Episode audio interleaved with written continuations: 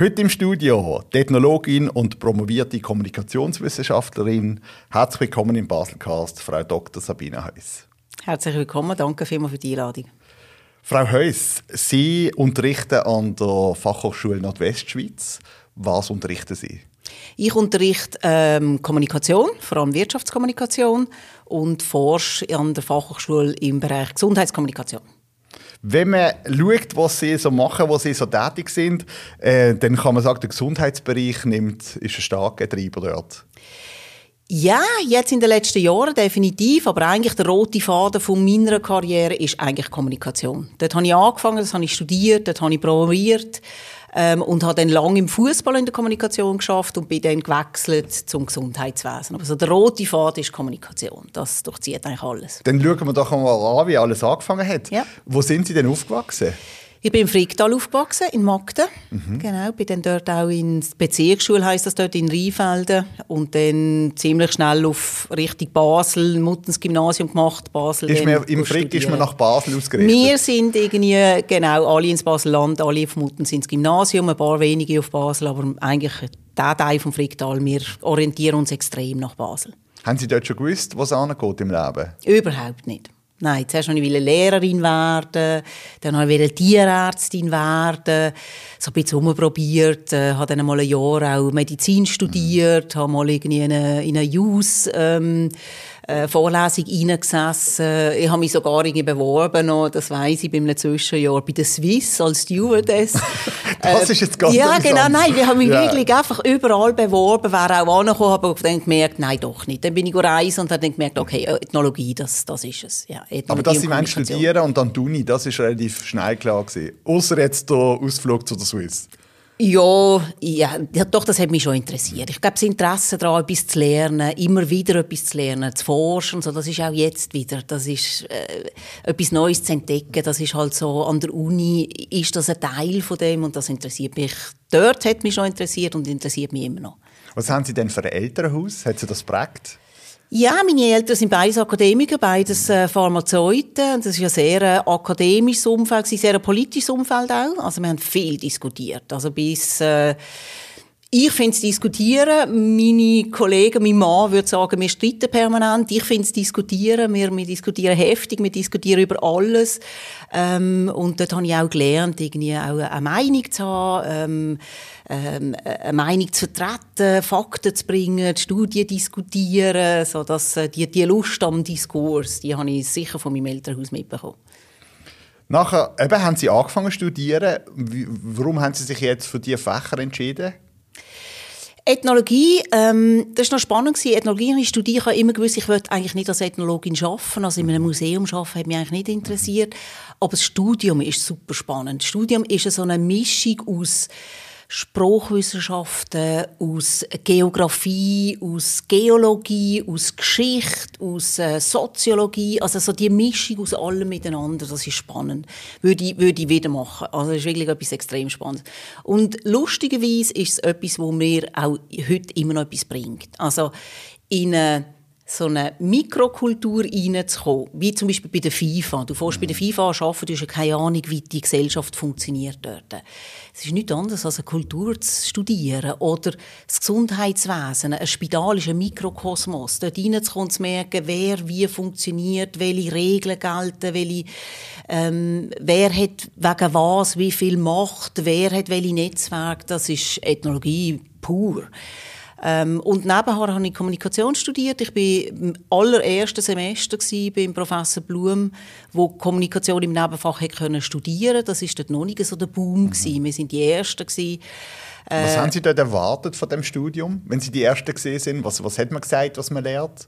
Weil Kommunikation ist ja ein völlig offenes Wort. Ja, ich glaube, viele sind so, ja, ich möchte mal etwas in den Medien machen. Ich glaube, das ist heute ja immer noch so. Und ich glaube, das ist der völlig falsche Ansatz, zu Kommunikationswissenschaften studieren. Also dann soll man Journalismus studieren. Ich bin dafür, dass eigentlich Journalisten nicht sollen Journalismus studieren sondern die sollen Geschichte studieren, die sollen Wirtschaft studieren, die sollen was immer, aber nicht Journalismus. Journalismus ist Handwerk und ein Handwerk lernt man nicht an einer Uni, sondern man lernt eine Haltung, man lernt eine Denkweise an einer Uni. Ähm, und von dem her, das, das haben wir gelernt in der Kommunikations- und Medienwissenschaften. Wie funktioniert, welche, welche Funktion hat, haben die Medien in einer Gesellschaft? Und schreiben lernst du nicht an der Uni. Das, das sollte man wirklich nicht mehr anders lernen. Wie fest, wenn wir jetzt die Ethnologie mit den Kommunikationswissenschaften vergleichen, Kommunikationswissenschaften, wenn ich jetzt an Kommunikation denke und an die neuen Medien, ist ja das etwas, was extrem gegen vorne gerichtet ist. Mhm. Ähm, ist es richtig, wenn ich sage, Ethnologie ist vor allem der Rückblick? Nein, das denke ich nicht. Ich glaube, bei beiden Fächern, das ist so das Soziologische, dass man, dass man schaut, wie ist es in der Vergangenheit gewesen, was lernen wir aus der Vergangenheit und was können wir anwenden jetzt im, im, in, für die Zukunft. Wobei das ja eigentlich also, so viel haben wir noch nie gelernt aus der Vergangenheit.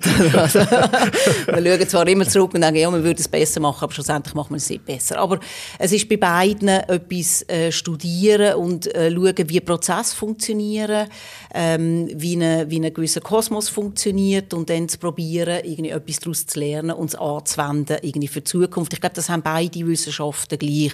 Sie sind auch beides äh, in, in dem gleichen Departement, von dem her passt das auch jetzt zusammen. Ja. Aber in der Kommunikation kann kann man sagen, oder besser gesagt in der Kombination kann man sagen, die beiden passen eigentlich super zusammen. Sehr. Also ist das ein Weg, den Sie jemandem würden empfehlen, der sagt, ich möchte gerne in die Richtung gehen? Absolut, absolut.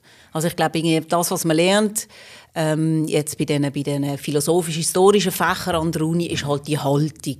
Ähm, das ist so ein bisschen das Hermeneutische. Man zirkelt um ein Problem herum und zirkelt so lange, bis man das Gefühl hat, ah, doch, jetzt habe ich es aus allen Blickwinkeln angeschaut und jetzt habe ich eine Erkenntnis. Und dann tut man die Erkenntnis einmal zusammennehmen und dann fängt man wieder an zu zirkeln. Das ist, das ist so ein bisschen das, ähm, was man lernt an der Uni. Irgendwie die Fakten, die man lernt, das kann man nicht anders, das kann man auch aus einem Buch lernen. Aber die Haltung, nie zufrieden sein mit dem, was man erkennt, immer noch zu denken, ja, aber wenn ich es von dem Blickwinkel anschaue, ist es vielleicht anders.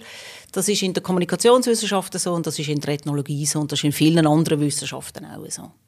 Wenn Sie jetzt retour schauen in Ihrem Jahrgang, wie viel, äh, wie war der Anteil gewesen, Männer und Frauen? Oh, das war ganz unterschiedlich. Bei der Ethnologen waren wir alles Frauen. Ich, ich, bin nicht mal sicher, ob es überhaupt einen Mann hatte.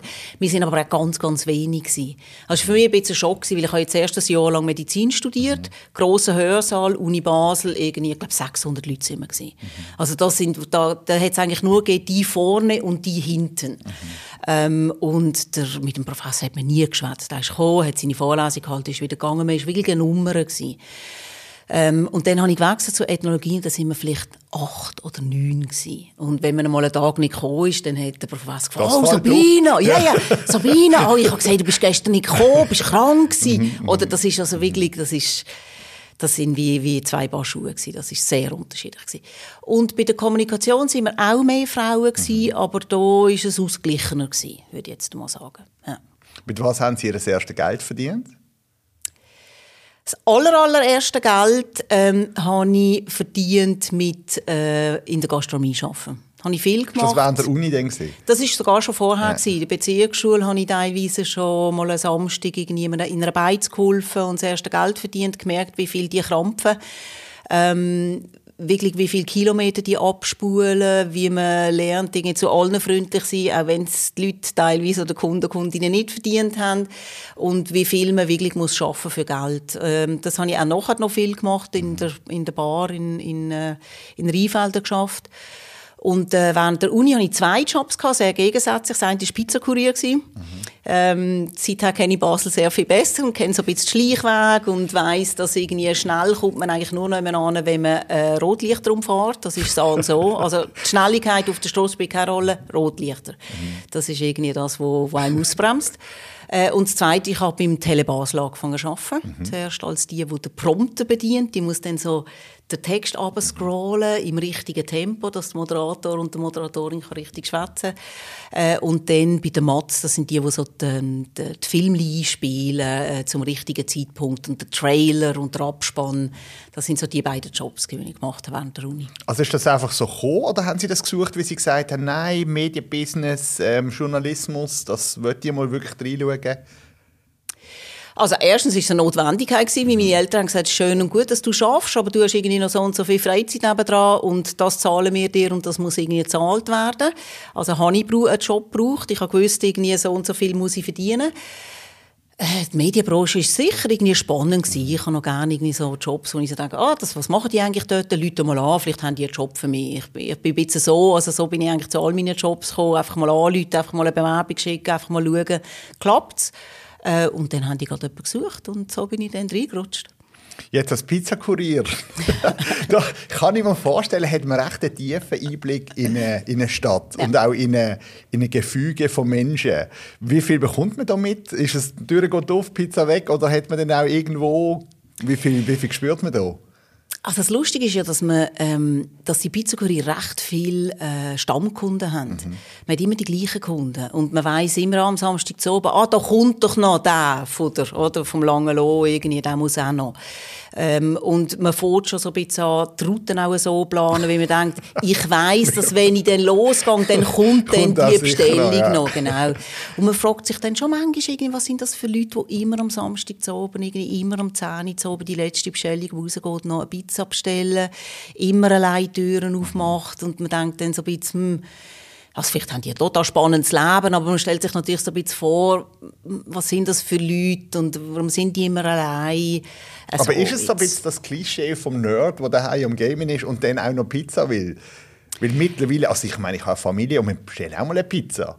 Das ist jetzt auch 30 Jahre her. Ist aber ist ehrlich gesagt, das verändert wahrscheinlich auch. Das, das weiß ich nicht. Ich bin ja jetzt leider nicht mehr Pizza-Kurierin, habe nicht mehr so einen Einblick in das. Aber, aber ist, Sie haben natürlich ja. einen guten Einblick in, in die Bevölkerung und Sie ja. machen sich ja Gedanken über unser Sein und, und wie wir miteinander ja. sind. Spannend wäre natürlich jetzt in der Corona-Krise, wie sich das verändert hat. Irgendwie ist das, ist das anders. Ähm, Vielleicht hat Pizza auch einen besseren Ruf bekommen.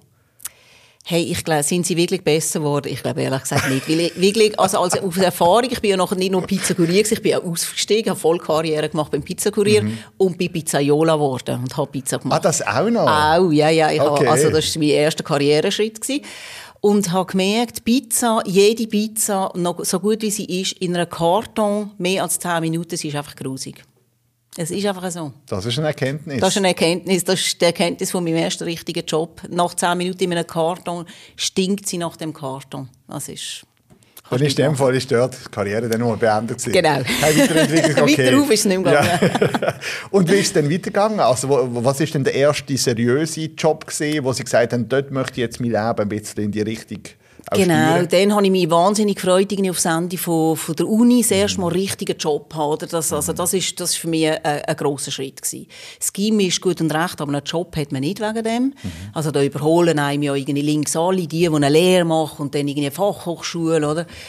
Ähm, nach der Uni hat man wirklich das erste Mal das Gefühl gehabt, jetzt habe ich einen Job, also jetzt kann ich irgendwie arbeiten. Dann habe ich mir ein Ticket gekauft und ähm, wollte nach Vietnam und Laos reisen. Mhm. Und in dem Moment habe ich eine Anfrage bekommen vom ähm, von Basel United, das sind die, die Stadionmanagement mhm. machen beim mhm. FCB.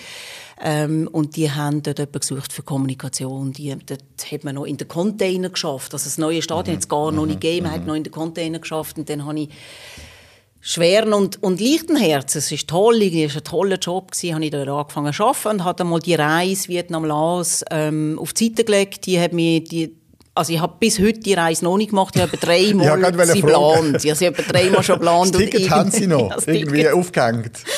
Dreimal habe ich die, die Reise schon geplant und habe sie immer müssen verschieben. Irgendwann hole ich sie nach. Mhm. Genau. Das war dann der erste Job gewesen. und dann bin ich so ein bisschen in dem Fußball hängen geblieben. Aber darf ich genau. gleich schnell fragen? Also man, man merkt die Dynamik mhm. und das Interesse am Leben bei Ihnen. Und das ist wahrscheinlich das, was Ihr Gegenüber auch begeistert. Mhm. Aber nichtsdestotrotz äh, scheint man, haben Sie doch irgendwie ein Beziehungsnetz gehabt. Ich meine, auch beim Tele Basel haben dort wahrscheinlich alle arbeiten und sie sind gerade angekommen. Und jetzt auch Basel United ist ja ein guter Name gewesen. Also wie haben Sie denn, äh, ist das Netzwerk gewesen? Sind das Leute gewesen, die Sie kennt haben? haben äh, sie, meinen, Sie sagen ja, Sie sind auf Sie zugekommen. Wie ist denn das zustande Also das ist jetzt ähm, gekommen über, ähm, wirklich über Netzwerk, über ähm, den Stadionsprecher, den ich kennt habe, wo irgendwie gefunden hat, du, ich glaube, die suchen noch jemanden und melde dich dort, dort mal. Ähm, aber ich glaube, es ist eine Mischung zwischen äh, Mut haben, also ich gehe immer davon aus, es gibt ganz viel, was ich nicht kann, aber es gibt ganz viel, was ich kann lernen bis zum ersten Tag, wo ich dann muss anfangen zu arbeiten. Und meine Devise ist eigentlich, ich verspreche alles in meinem Bewerbungsgespräch, was ich könnte lernen bis dahin. Also ich kann nicht versprechen, dass ich irgendwie bis in einem Monat perfekt Russisch kann, aber wenn jemand sagt, äh, können Sie irgendwie Grundkenntnis Russisch? Dann sage ich ja. Weil ich bin überzeugt, bis in einem Monat kann ich Grundkenntnis Russisch, das bringe ich an. Und dann verspreche ich das auch im Bewerbungsgespräch. Also so ein bisschen Mut. Vielleicht Leute würden sagen, super frech. Ja, kann oder auch sein. Selbstbewusst. Oder selbstbewusst, ja. was immer irgendwie. Aber ich glaube, äh, ja, der Weise ist so ein bisschen mehr als ein Nein kann es ja nicht geben. Also probieren wir es mal. Mhm. Sind Sie denn noch aktiv in irgendwelchen Organisationen oder Verbänden? Wie haben Sie Netzwerk betrieben damals, so zu der Ende-Studiezeit? man darf es gar nicht sagen, aber ich glaube, mein Netzwerk war Rio Bar. Ja, ja, also, da, ja, ja, also. Dort bin ich gewesen, und dort sind alle anderen auch gewesen, und dort ist mein Netzwerk. Ja, aber so funktioniert Basel So funktioniert Basel, also, genau, ja, genau. genau. Ja. Okay. Also viel im Ausgang ja. und viel unterwegs ja. und ein grosser Freundeskreis. Mhm. Und dann sind Sie zu Basel United und mhm. was ist denn dort die Aufgabe genau?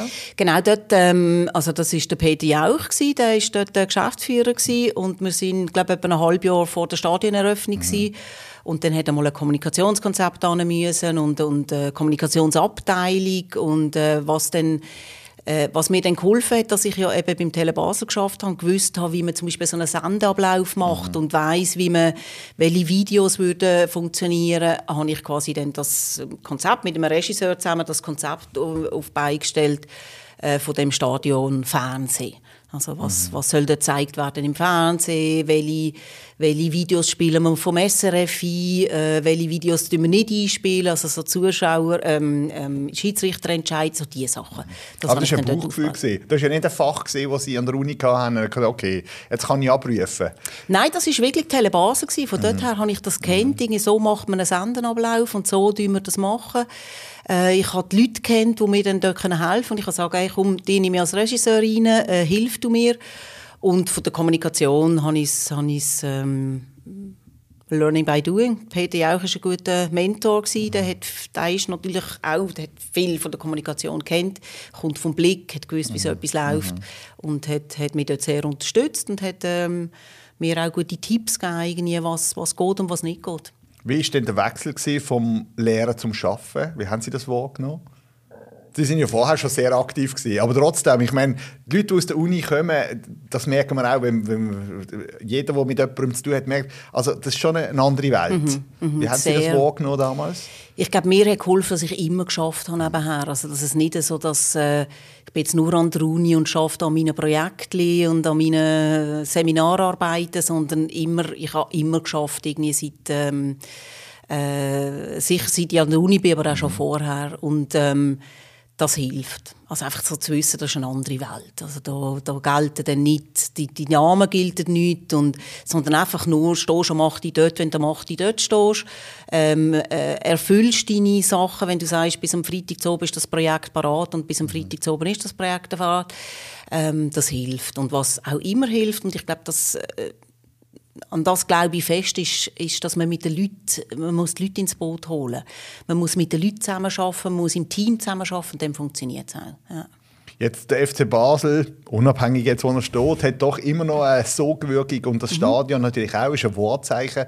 Mhm. Wie fest hat man das damals schon gespürt, wo das entstanden ist? Haben wir da einen Stolz gehabt oder ist es einfach mal ein Job gewesen, oder wie haben Sie das erlebt? Nein, nein, ich habe das natürlich sehr toll gefunden. Das war irgendwie noch Zeiten vom Gross. Ich bin gerade gekommen, wo der Grosse auch dort war und das war so ein richtiger Aufschwung. Gewesen. Also vorher, ähm, das, das wissen gar nicht, das war vor 20 Jahren, als ich dort angefangen habe.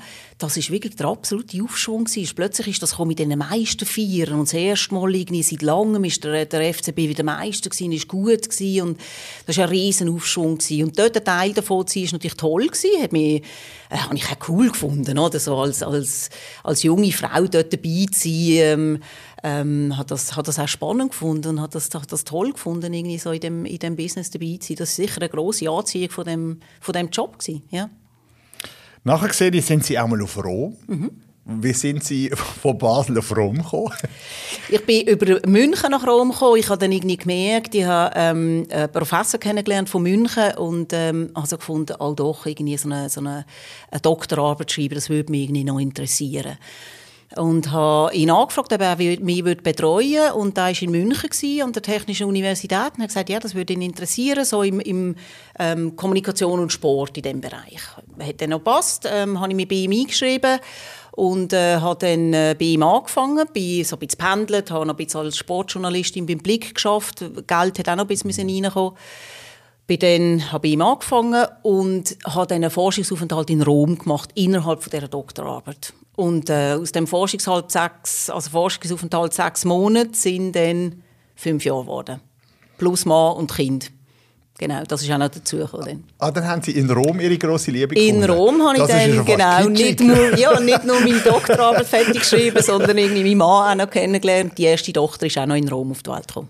Wie haben Sie Rom erlebt damals als Schweizerin? Eben in Basel, Rom, ein anderes Kaliber? Das ist ganz anders. Ähm, mega. Also ich bin angekommen und habe wirklich nach zwei Wochen meinem Doktorvater angerufen und habe gefunden, ja, sie gehen jetzt eigentlich so der letzte Teil von der, von der Forschungsarbeit, die ich machen muss. Darf ich fragen, wie gut haben Sie schon Italienisch können?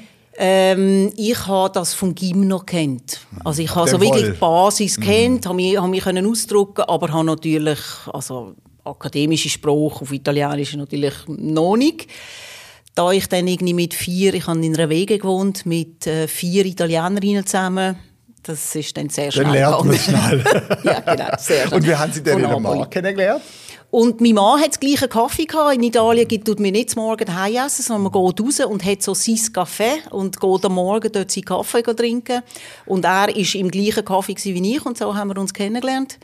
Genau, und haben uns jeden Tag wieder gesehen und ähm, sind dann lang Freunde gewesen. Also äh, er hatte einen riesen Freundeskreis gehabt und dann haben wir uns viel getroffen. Du musst Aperitivo trinken, was ja so eine mehrstündige Angelegenheit ist in Rom. Genau, es fängt ja irgendwie so um sechs, sieben Jahre, kann sich dann aber bis um zwei Uhr morgen hinziehen.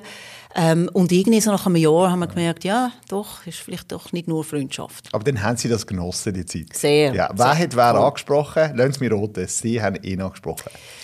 Nein, eigentlich hat sein Freund, hat, äh, ich bin mit einer Freundin unterwegs, sie uns angesprochen, genau, und er hat sich vornehm zurückgehalten. und dann haben sie in, in, ähm, also in Rom sind sie zusammengekommen, haben genau. dort auch schon geheiratet? Genau, haben dort geheiratet. Mhm. Und wie, ähm. das kann ich mir jetzt noch schwierig vorstellen. Ich meine, jetzt haben wir zwei Menschen aus zwei Ländern. Mhm. Wie entscheidet man da, wo man hingeht zusammen? Ähm, Weil heute sind Sie ja in der Schweiz. Ja, nach ja. fünf Jahren, das ist ja dann, also er ist Architekt, die Baubranche in Italien ist komplett zusammengebrochen. Mhm. Ähm, wir haben ein kleines Kind gehabt und haben uns so ein bisschen überlegt, ja, was wollen wir eigentlich machen? Und ich habe gefunden, komm, wir können doch irgendwo nebeneinander stehen. Also, mir ist es eigentlich gleich, wo ich wäre noch gerne nach Frankreich gegangen oder irgendwie auf Island oder auf Finnland also, oder auf Australien oder was immer. Und dann haben wir eigentlich abgemacht, wir gehen einfach dort an, wo der Erste von uns einen Job findet. Und der Zweite kommt nach und sucht sich diesen Job. Mhm. Ähm, ja, jetzt ist das halt so, eine Schweizerin, die sagt, ich bewirbe mich, die schickt dann halt 150 Bewerbungen oder, und schaut und so. Ein Italiener, der sagt, ich bewirbe mich, der schickt vielleicht einmal eine. Und dann schaut ja. er mal. Und, dann ja, war einfach, gewesen, wer schneller Genau, wer ist schneller gewesen, das ja. bin ich gewesen. Ja. Also irgendwie sind wir auf Zürich zu der FIFA gegangen und er war Hausmann gewesen, mhm. genau. Und das haben wir dann lange so behalten, dass ich geschafft habe und er war daheim wieder Kinder gewesen. Aber das ist eine tolle Kombination. Mhm. Das war damals nicht selbstverständlich, gewesen, dass er mal auch schon gesagt hat, ich übernehme den Job. Also selbst heute habe ich das Gefühl, haben gewisse noch Mühe. Es ist auch heute nicht selbstverständlich. Ja. Also wenn ich höre, dass, dass jetzt auch Männer sagen, ja, am Freitag ist mein Papi-Tag, dann mhm. denke ich so, ja, und was ist an den anderen Tag? Bist du denn nicht Papi? Mhm. Also mhm. ähm, schon nur der Tag, auch der Papi-Urlaub oder der Papi-Tag zeigt doch eigentlich, wir sind, wir sind noch nicht so weit. Irgendwie. Also mein Mann war ein absolutes Kuriosum auf dem Spielplatz. Äh, Frauen haben ihn zwar total toll gefunden, wenn er Windeln gewechselt hat, haben sie gefunden, Jesus, das ist ja wahnsinnig, was er alles macht. Auf die andere Seite ist es für ihn auch nicht einfach gewesen. Mhm. Also er hat sich auch gewünscht, er hat Männer, die wo ähm, komplett Verantwortung für Familie haben und nicht nur ein Papi-Tag. Ja, das gibt es selten. Also das, Sharing ist natürlich mhm. mittlerweile, hat sich das, genau. je nach Firma hat sich das schon auch etabliert. Ja. Aber das der, der komplette Papi mhm. ist selten. Ja, ja. genau. Und Aber ist toll, ich meine, das, das passt zu ihnen beiden. Sie haben natürlich auch Jobs gehabt, wo sie haben können sagen, das können wir eigentlich auch als Architekt oder sie. Ich meine, sie haben wahrscheinlich, sie hat in jedem Land einen Job gefunden schlussendlich. Ich weiß es nicht. Ich, ja. ich wünschte mir, es wäre Australien gewesen, es war Zürich, gewesen, ist auch gut gewesen. Ja, genau. Jetzt haben Sie so, by the way, noch mhm. erwähnt, dass Sie zu FIFA sind. Ja. Ist wieder so ein Name, wo man denkt, wie viel wollen zu FIFA arbeiten? Also gut, die Nähe zum Fußball ist natürlich jetzt schon immer mehr, hat genau, immer mehr abzeichnet. Wenn Sie den ersten Job damals auf der Musikakademie äh, hatten, hat sich das alles anders entwickelt? Oder hat Sie sich nicht zum Fußball gedreht, auch irgendwie zur Liebe wegen dem Sport? Oder ist das ein reiner Zufall? Nein, es ist mehr die Kommunikation, hat mhm. die Kommunikation interessiert mhm. ähm, in, innerhalb von dem Sport. Mir hat aber natürlich Sport interessiert. Also Sport finde ich ein mhm. wahnsinnig spannendes ähm, Umfeld, mhm. irgendwie, weil es ähm, weil es so viele Emotionen drin hat. Aber ich schaue es natürlich jetzt auch als Sozialwissenschaftlerin mhm. an, finde es total spannend. Ich schaue es auch als Wirtschafterin an, das Geld, das es um ist, Sponsoring, ähm, äh, die ganzen Fernsehverträge, äh, das finde ich extrem spannend. Und von dem her ist es, ein spannendes Umfeld natürlich, ja. Ähm, dann eben sind Sie dort äh, Group Leader Marketing und Communication ja. gesehen. Mhm. Was hat das beinhaltet? Das hat beinhaltet, dass ich die ganze Kommunikation gemacht habe von der Abteilung Marketing. Und Marketing ist eigentlich die einzige Abteilung äh, bei der FIFA, die Geld macht. Alle anderen geben Geld aus und äh, Marketing holt Geld rein. Also alle Sponsoren sind eigentlich die einzigen, die Geld bringen bei der FIFA. Mhm. Ähm, und das heißt auch jetzt während der Turnier, also während der Weltmeisterschaft, ähm, ist man die Ansprechperson für alle Sponsoren. Mhm viel Krisenkommunikation. Adidas Ball, wo irgendwie bei Südafrika jetzt geheißen hat, der Adidas Ball, der würde nicht rund fliegen, weil irgendwie, wenn's bei, wenn wir weit oben sind, dann ist es mit dem Luftdruck anders und wenn es unten ist, dann ist der Luftdruck wieder anders und da muss man irgendwie ähm, viel Krisenkommunikation. Dort bin ich sehr viel gereist, weil ähm, die Leute haben bei der FIFA natürlich die Weltmeisterschaft mhm. im, im, im Kopf, aber im Grunde genommen macht natürlich FIFA U17, U19, ähm, alle die Weltmeisterschaften. Dann machen sie irgendwie jeweils Männer- und Frauenweltmeisterschaften. Mhm.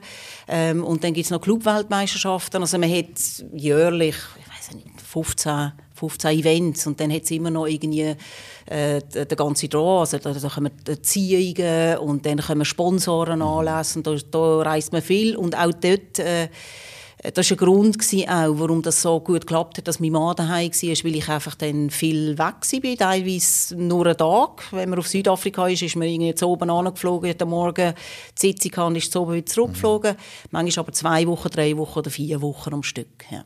Jetzt haben Sie vorher mit Ihrem Inside-Wissen von der Pizzeria haben Sie können sagen, was dort nicht genau optimal gelaufen ist.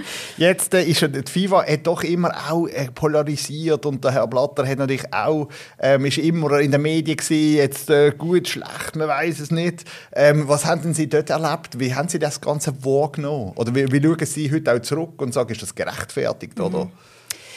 Ähm, die FIFA sind eigentlich zwei Unternehmen. Unten, äh, und das ist der grösste Teil, ich sage jetzt mal so, der, der Eisberg, der grösste Teil vom Eisberg, unten ist eine Eventorganisation. Die machen nichts anderes als Events organisieren. Die reisen um die Welt, schauen, dass irgendwie ähm, Sicherheitsabstände eingehalten werden und dass irgendwie Werbeplakate ähm, richtig aufgehängt werden. Das ist nichts anderes als eine Eventorganisation. Einfach eine sehr grosse, mhm. aber ein Event. Mhm. Und oben drüber ist eine politische Organisation. Und auch wir, die unten jetzt in der Eventorganisation arbeiten, wir der Unterschied ist, dass wir den Leuten, die in den Zeitungen ähm, vorkommen, dass wir denen auf dem Gang ähm, über den Weg laufen, aber wir wissen auch nicht, wir, oder wir haben nicht viel mehr gewusst äh, über was oben durchläuft, als das, was die Zeitungen auch wissen. Ähm, dort ist sicher ganz viel schief gelaufen und bin überzeugt, das läuft immer noch schief. Ähm, mein Mann hat es mal treffen gesagt, als Italiener dürfen er das. Er hat gesagt, jetzt ganz im Ernst, die haben den Walliser abgewählt und wählen stattdessen einen Walliser, der irgendwie, was hat, eine sizilianische Wurzeln hat und haben das Gefühl, das wird besser. Ähm, so, das ist, das ist die FIFA. Also, Aber dann ist es einfach ändern. das Menschenleben einfach, das ist das Problem von der FIFA. Nein, die das ganze Organisation kann nicht funktionieren. Ähm, jeder, der dort äh, Mitglied ist von der mhm. FIFA-Organisation, ist ein Land.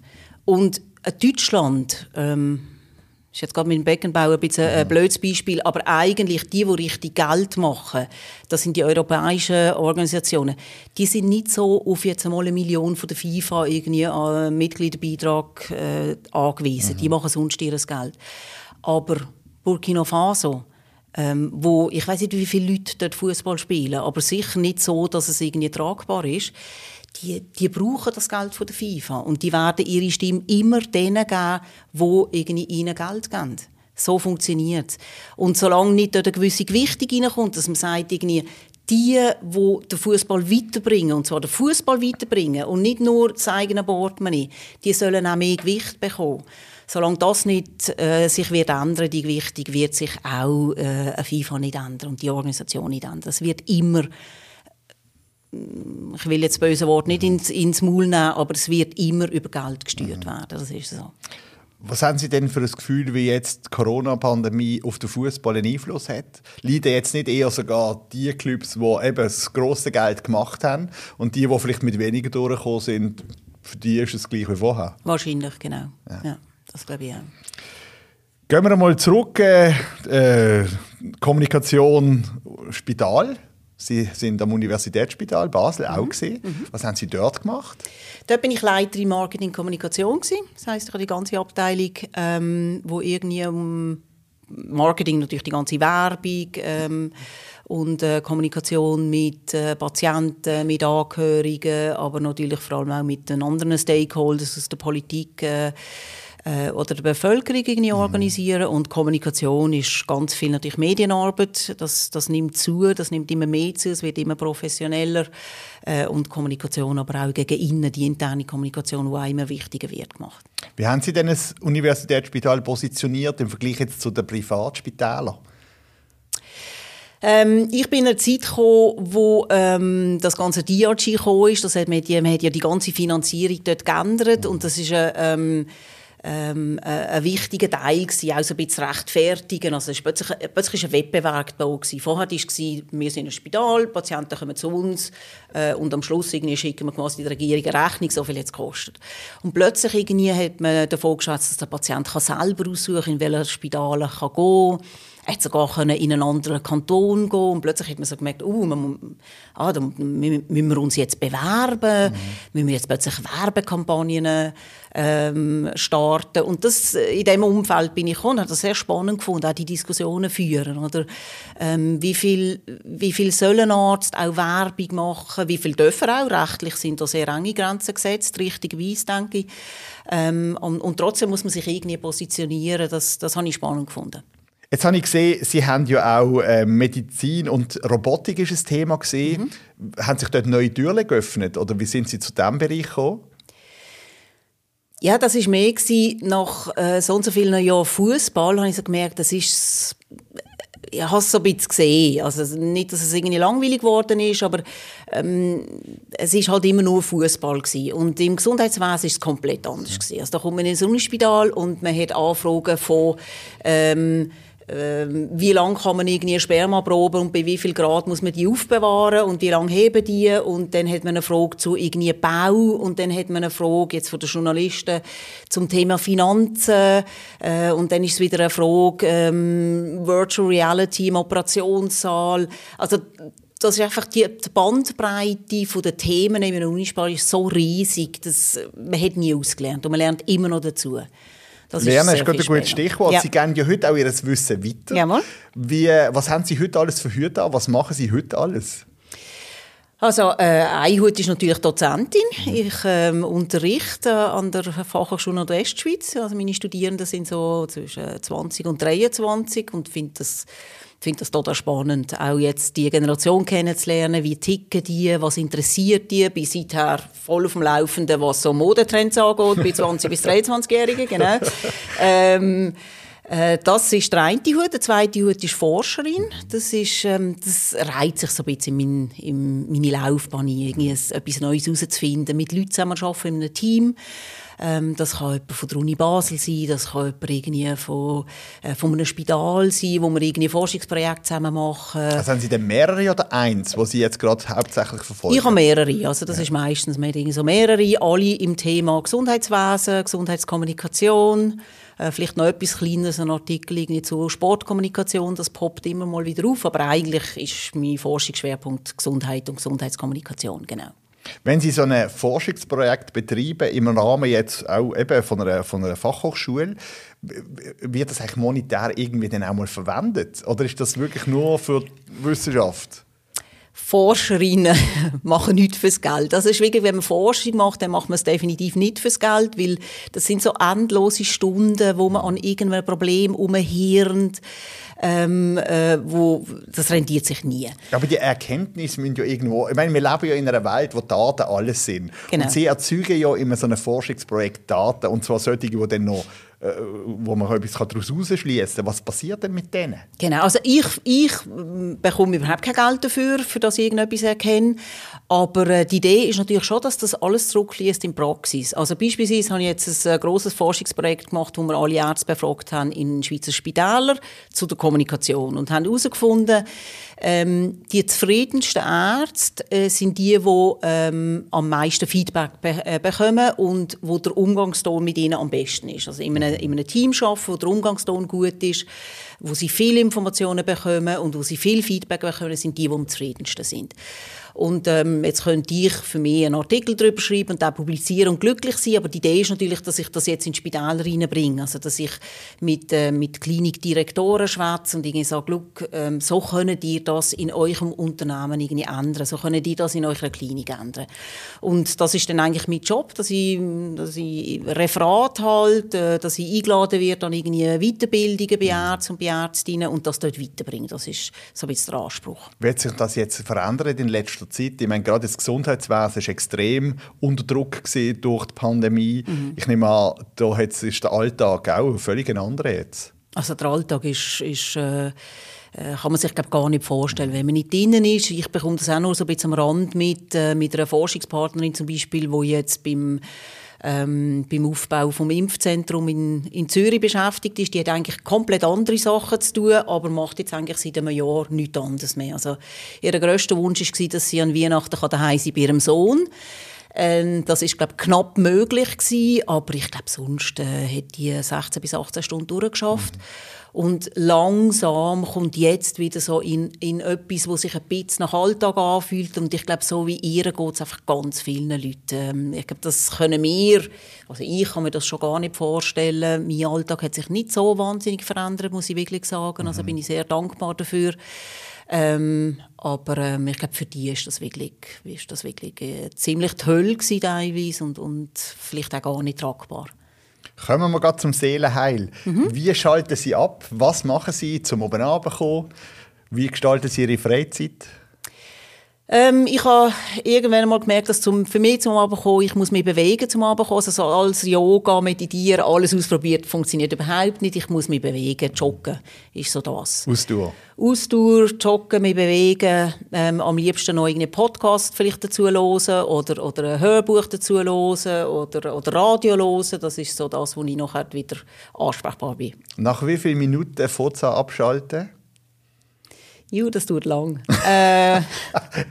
Kommt ein bisschen aufs Hörbuch drauf an, oder der Podcast. Ja. Also wenn es irgendwie so ein Thema ist wie irgendwie ein Soziopath, wo es um so Wissenschaft, sozialwissenschaftliche Themen geht, dann ziemlich schnell wieder, muss man sich einfach sehr konzentrieren. Das ist eigentlich das Beste. Genau. Sonst äh, hilft mir das auch einfach mal ein bisschen denken. Und ich habe manchmal so das Gefühl, wenn es mal einmal durchdenkt ist, dann ist es dann gut, dann kann man es abhökeln. Wunderbar. Frau Heuss, danke schon vielmals für die spannende Reise durch Ihr Leben, durch Ihre Karriere. Alles Gute für die Zukunft Danke und ähm, ich nehme an, heute oben bestellen Sie eine Pizza. Nein, ich habe einen Italiener geheiratet, das heisst, ich koche seither nicht mehr und die beste Pizza gibt es bei uns daheim. Eine gute. Danke vielmals und einen schönen Tag. Der Baselcast, produziert von fadeout.ch